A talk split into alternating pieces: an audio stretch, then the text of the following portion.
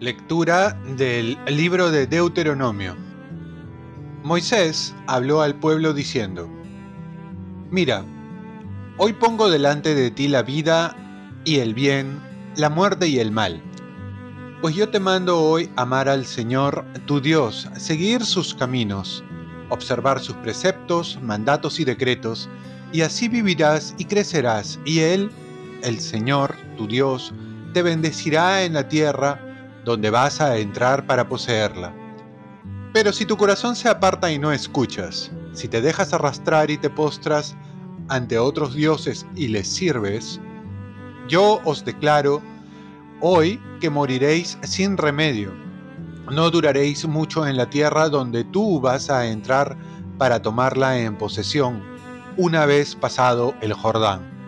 Hoy cito como testigos contra vosotros al cielo y a la tierra, Pongo delante de ti la vida y la muerte, la bendición y la maldición.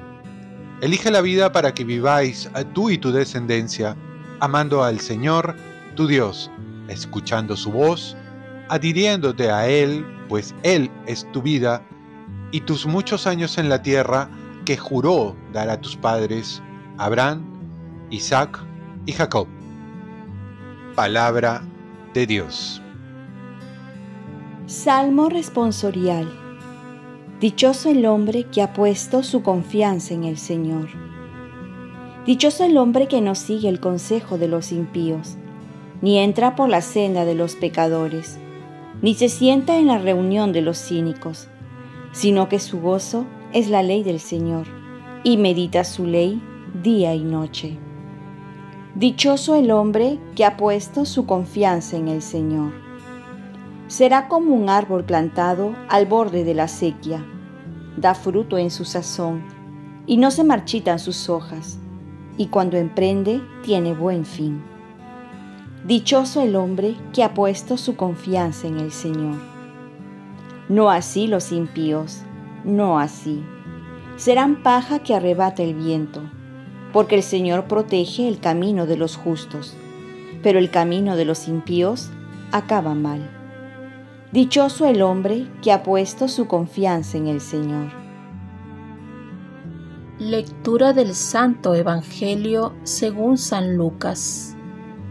En aquel tiempo dijo Jesús a sus discípulos, El Hijo del Hombre tiene que padecer mucho, ser rechazado por los ancianos, sumos sacerdotes y escribas, ser ejecutado y resucitar al tercer día, y, dirigiéndose a todos, dijo, El que quiera seguirme, que se niegue a sí mismo, cargue con su cruz cada día y me siga, pues el que quiera salvar su vida la perderá, pero el que pierda su vida por mi causa la salvará. ¿De qué le sirve a uno ganar el mundo entero si se pierde o se perjudica a sí mismo? Palabra del Señor. Paz y bien. Reflexión del hermano David Pacheco Neira. Escoge la vida para no morir.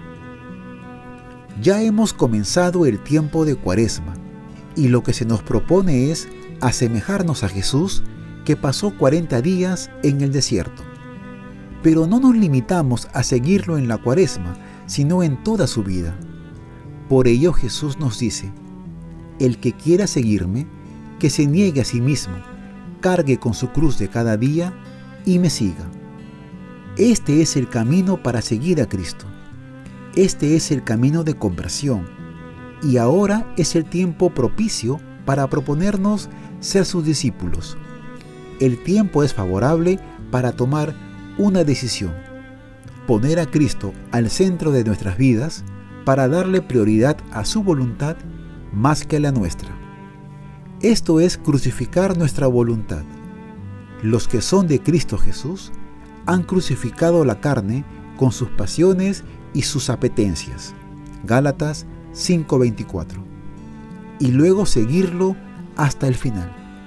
Así, teniendo en cuenta que después de la muerte en cruz viene la resurrección, viene el tiempo de Pascua, que nos lleva a una vida nueva, convertirnos en otros Cristos. Esa es nuestra esperanza, de que en este camino que Jesús nos llama, Él se compromete a terminarlo, si nosotros colaboramos.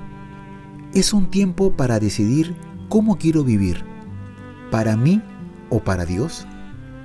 ¿Deseo conservar mi vida o darla? San Agustín decía que hay dos amores en los que uno puede vivir. El amor de Dios hasta el desprecio de sí o el amor de sí mismo hasta el desprecio de Dios.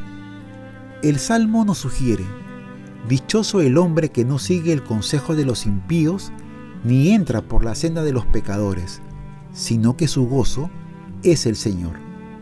Y la primera lectura nos invita a escoger entre la vida y la muerte. Mira, hoy pongo delante de ti la vida y el bien, la muerte y el mal. Hay que escoger. Oremos. Virgen María, ayúdame a que mi conversión comience con el seguimiento sincero de Cristo. Así aprovecharé este tiempo de gracia. Ofrezcamos nuestro día. Dios Padre nuestro, yo te ofrezco toda mi jornada en unión con el corazón de tu Hijo Jesucristo, que siga ofreciéndose a ti en la Eucaristía para la salvación del mundo. Que el Espíritu Santo sea mi guía y mi fuerza en este día para ser testigo de tu amor. Con María, la Madre del Señor y de la Iglesia, te pido por las intenciones del Papa. Con San José Obrero te encomiendo mi trabajo y mis actividades de hoy, para que se haga en mí tu voluntad.